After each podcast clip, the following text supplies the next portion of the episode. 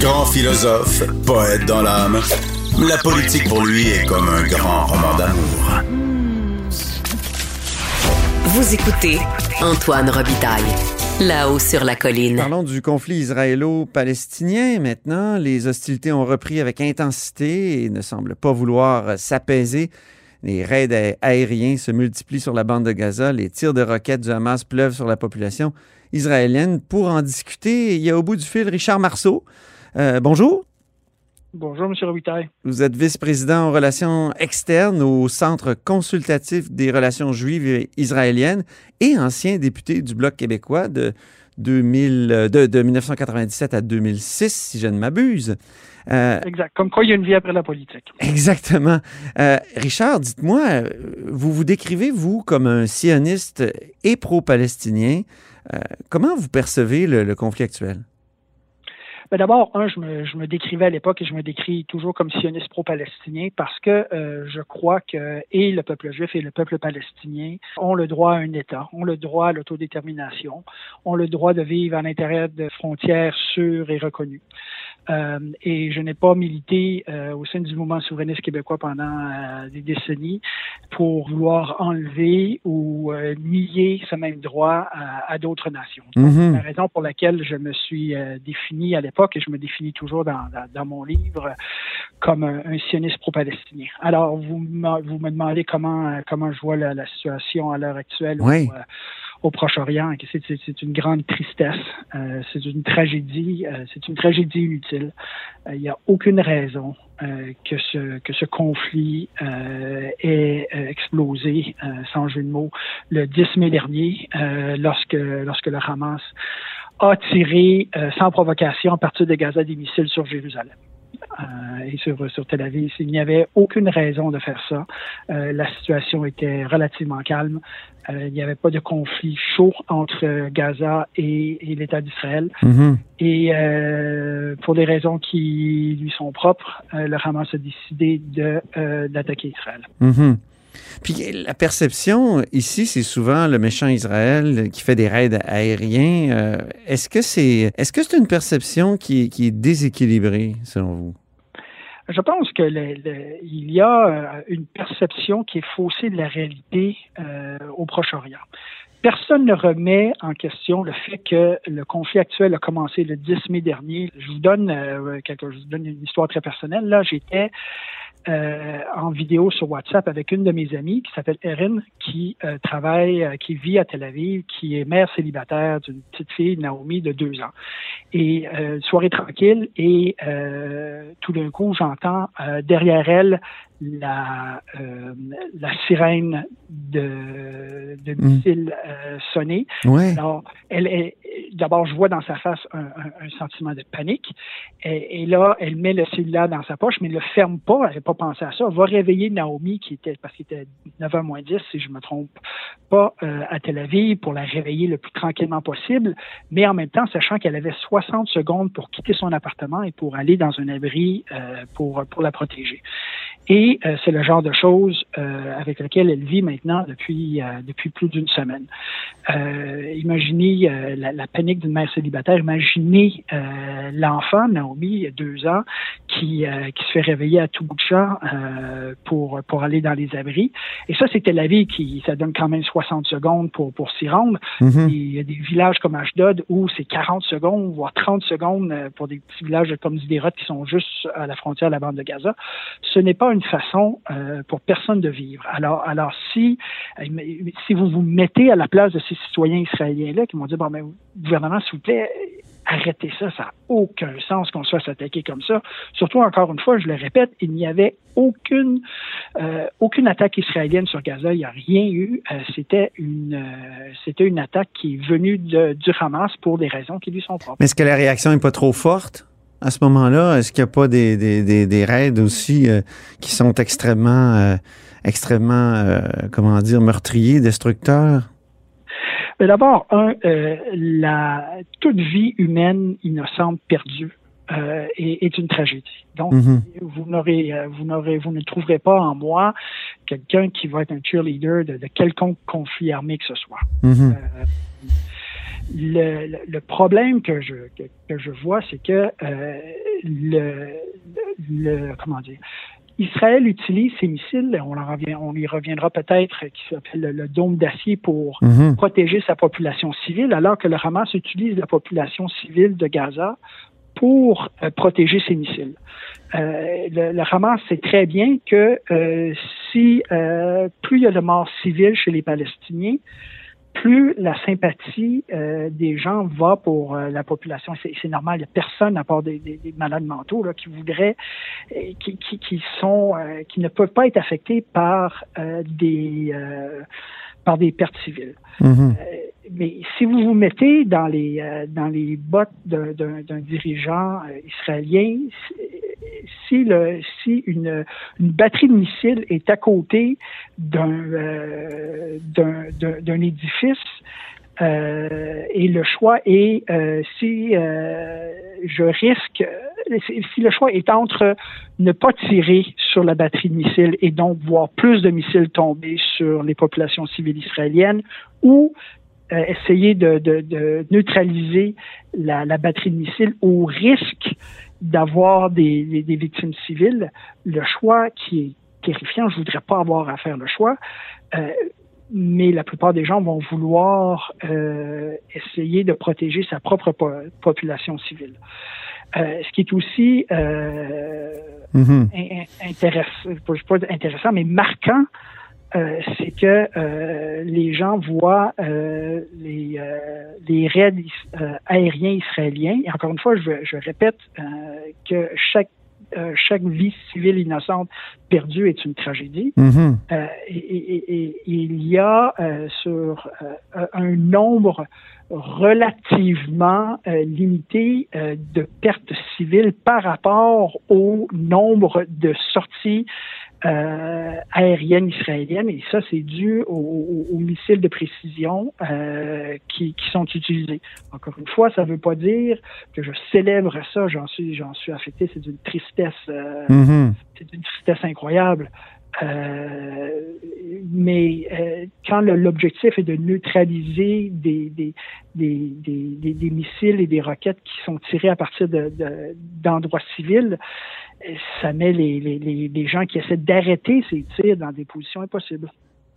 Euh, dites-moi, vous avez été député du Bloc québécois comme on l'a dit en introduction. Or, le Bloc, le 13 mai dernier, puis c'est votre ancien collègue, le Stéphane Bergeron, qui est porte-parole du Bloc en matière d'affaires étrangères, qui, a déposé une motion en Chambre, une motion assez équilibrée qui disait... Euh, faut dénoncer la résurgence des violences, euh, il faut, on appelle les différentes parties à un cessez-le-feu, il réitère son appui à la solution de deux États, exhorte Israël à cesser la colonisation, demande à l'autorité palestinienne de dénoncer les tirs de roquettes par le Hamas contre les populations civiles israéliennes et exhorte les dirigeants palestiniens et israéliens à un retour à, la, table de négociation. Auriez-vous voté, vous, pour euh, cette motion-là qui a finalement été rejetée par le Parlement canadien?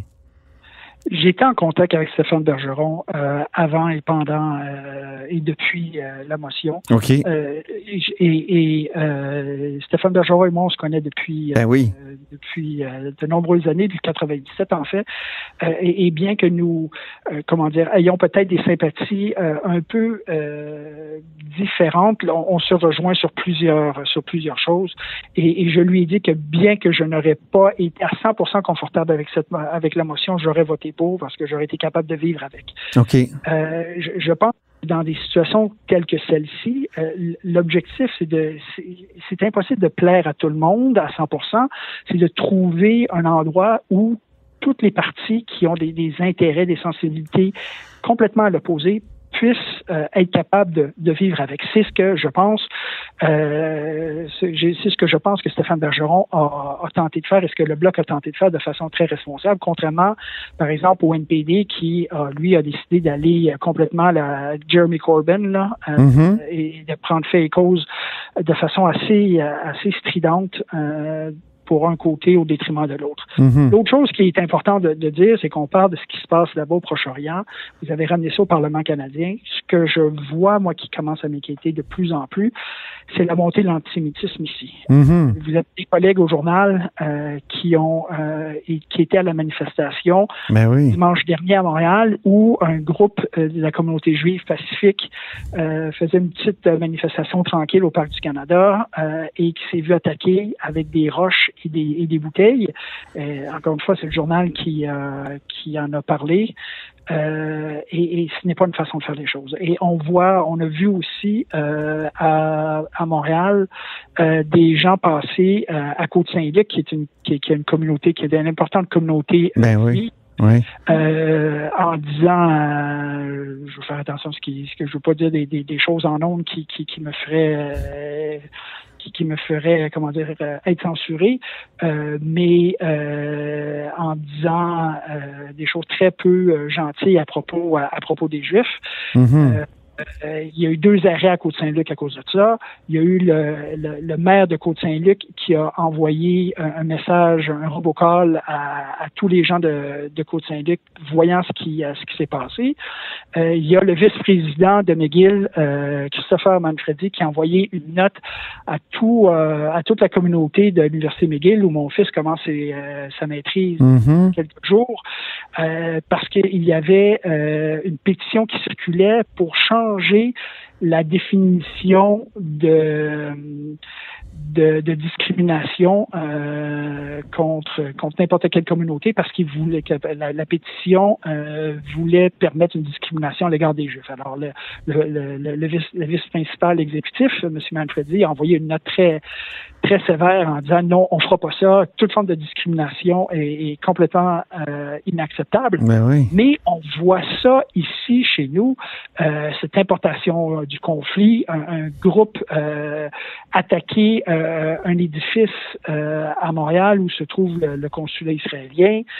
Euh, les cris de Halwa Akbar euh, samedi dernier à Montréal, c'est pas quelque chose qu'on voudrait voir ici. Non. Il y y a besoin de faire quelque chose. La, la communauté, la communauté juive québécoise est très inquiète. Ça fait euh, quoi, euh, dix ans maintenant que vous avez publié Juif, une histoire québécoise. C'est finalement votre parcours là, du Bloc québécois jusqu'à votre militantisme euh, juif, comme on le dit euh, dans la version anglaise, From Bloc québécois to Jewish Activist. Parlez-nous un peu de cette conversion-là, puis euh, depuis le livre, qu'est-ce qu'il y a de nouveau? Le livre a été publié euh, en 2010, si je me si je m'abuse, Mhm. dans le but de euh, comment dire, de faire, euh, de briser les stéréotypes, de de de mettre ou de faire ou d'expliquer euh, en québécois pour les Québécois euh, ce qu'est la communauté juive, ce qu'est le, le judaïsme, ce qu'est Israël. Donc vous avez un peu le judaïsme et Israël 101 pour Québécois. Là.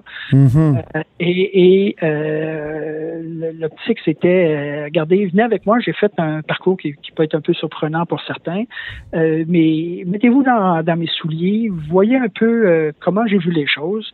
Euh, J'explique la- la- la- l'implication euh, et l'implantation de la communauté juive au Québec depuis, euh, depuis euh, un quart de millénaire maintenant Mhm.